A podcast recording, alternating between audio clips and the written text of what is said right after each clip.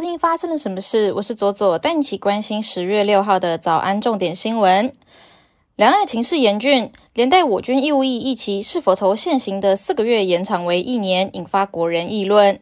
针对兵役延长何时要正式对外公告，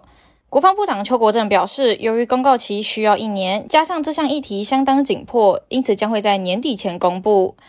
而续服新制兵役的役男会依年龄来分。台语歌手高向鹏曾经获得金曲奖最佳演唱组合肯定，昨日证实过世消息，享受六十七岁。去年他不小心在马路上跌倒，因为脑缺氧，一度在加护病房抢救，虽然救回一命，但陷入昏迷一年多。原本传出病况稍稍好转，没想到最后仍传出噩耗。我国疫情连十天升温，本土个案更是突破五万例。指挥中心公布，国内新增五万四千八百七十四例新冠肺炎本土病例，新增四十八例死亡案例，为八月中这波 BA. 点五以来疫情新高。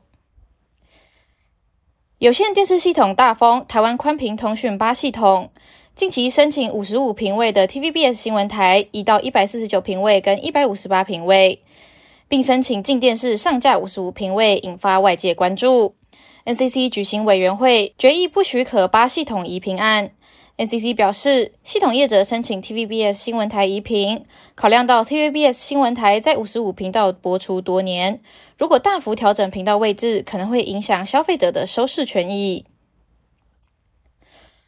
国际方面，印度喜马拉雅山的山峰在当地的四日上午时间发生雪崩，正在进行训练的四十一人登山队当场被活埋。虽然挖出了八名幸存者，但是据悉已经有十人死亡。搜救队已经从雪堆当中挖出了四具尸体，这也是印度登山史上最多登山学员死于雪崩事故的案例。才结束访问台湾行程的美国前国务卿庞佩奥。在推特上面公开了来自中国的施压信。中国驻美大使馆的信件里写着，中共要他停止讲真话。整起事件的起因是美国华府智库哈德逊研究所近日要成立中国中心，请到庞佩奥担任咨询委员会的主席，还发布庞佩奥戳破中国谎言系列的影片，引发中国的不满。俄乌战争战事持续当中。俄罗斯总统普京正式签署了批准并吞顿内兹克、卢甘斯克、赫尔松和扎波罗热成为俄国领土的法案。然而，目前俄罗斯并没有完全掌控这四个地区当中的任何一区，其中顿内兹克也仅有百分之六十 percent 的领土在俄军手中。不过，克里姆林宫官员曾经表示，只要是对于任何俄罗斯并吞领土的攻击，都是对于俄国本身的攻击。安吉丽娜·裘丽与布莱德·比特这对好莱坞曾经的佳偶已经离婚多年。根据好莱坞报道者指出，安吉丽娜·裘丽在美国正式的提交了法庭文件，提出反诉，揭露这对曾经在2016年9月的私人飞机发生的暴力事件。安吉丽娜·裘丽控诉布莱德·比特曾经在他的私人飞机爆发冲突，并且波及孩子。除了自己的头被抓住，并且被推到墙上之外，甚至对孩子打耳光。更掐住了另外一名孩子的脖子。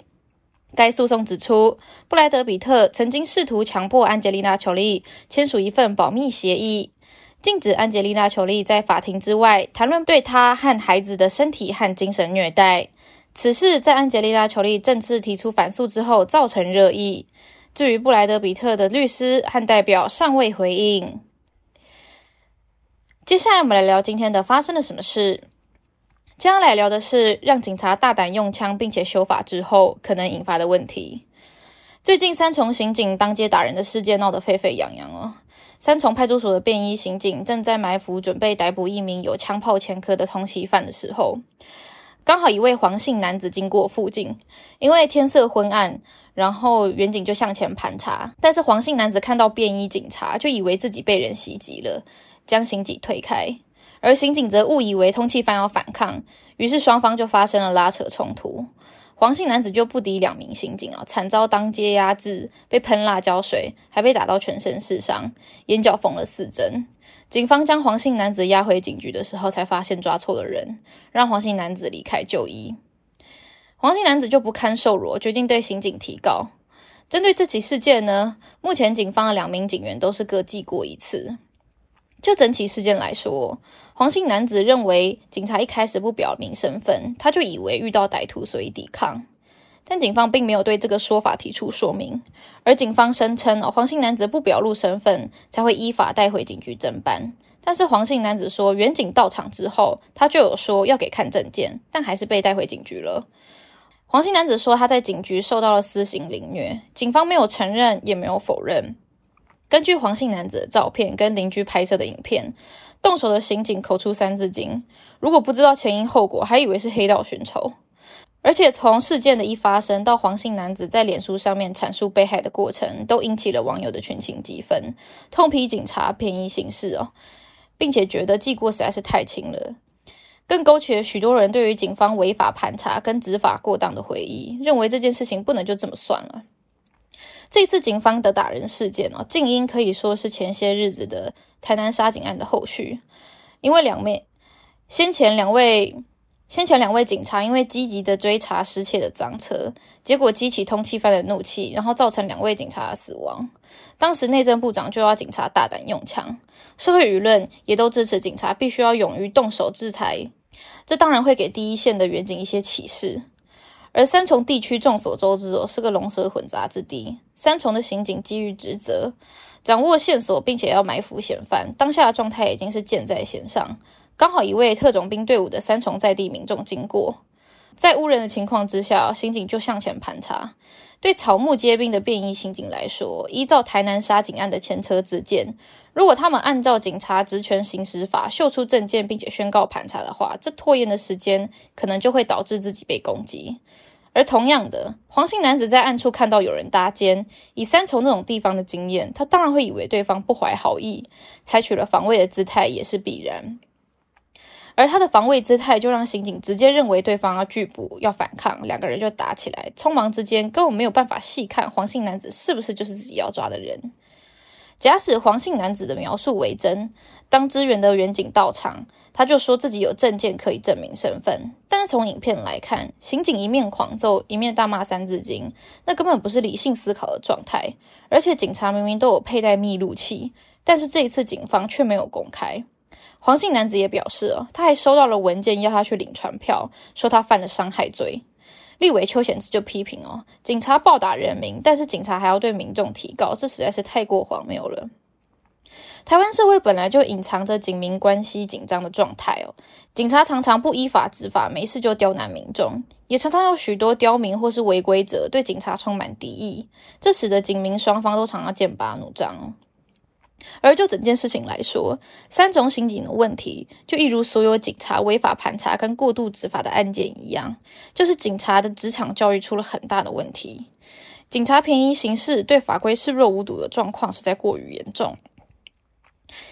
而警政署业绩至上的内规，也逼得各级的员警必须要疲于奔命，连检察官都会抱怨哦。警方滥收的案件实在过多，根本浪费司法资源。这个部分才是要根本解决的问题。但是无论蓝绿执政，都没有首长要捅这个马蜂窝。因为改了之后，警察就可能会怠忽职守，治安就会变差。但是不改，警方又一整天过度执法，只好睁一只眼闭一只眼。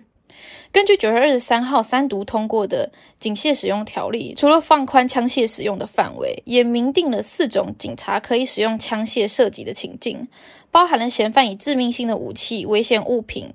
攻击、伤害、挟持、胁迫警察或是他人的时候，或是有事实足以认定嫌犯有持有致命性武器要攻击警察的时候，或是嫌犯要意图夺取警察人员的配枪，最后是其他危害警察人员或是他人的生命或身体情况急迫的时候。但是在用枪之前都会有个前提哦，是根据枪械使用条例第一条第二项的规定，是警察人员依本条例使用枪械的时候，应该要依照规定穿着制服，或是出示警徽，或是身份证件。但是这一条有个但书，就是在情况急迫的时候不在此限。也就是说，三重的这个案子在新的警械使用条例之后，就算是便衣警察，也应该要先出示身份。但是也有可能把当下的情况归类在紧急的情形的例外，就直接开枪了。这就不是只是痛打一顿而已，而是一条人命。而且目前的制度上面，警察射击训练的时数，全台还有四分之一的机关都没有达标。像是擒拿术、柔道等体能训练，更是几乎全台湾的机关都没有达到规定的时数。我们在放宽法令的同时，配套措施以及基层的教育没有完整落实的情况之下，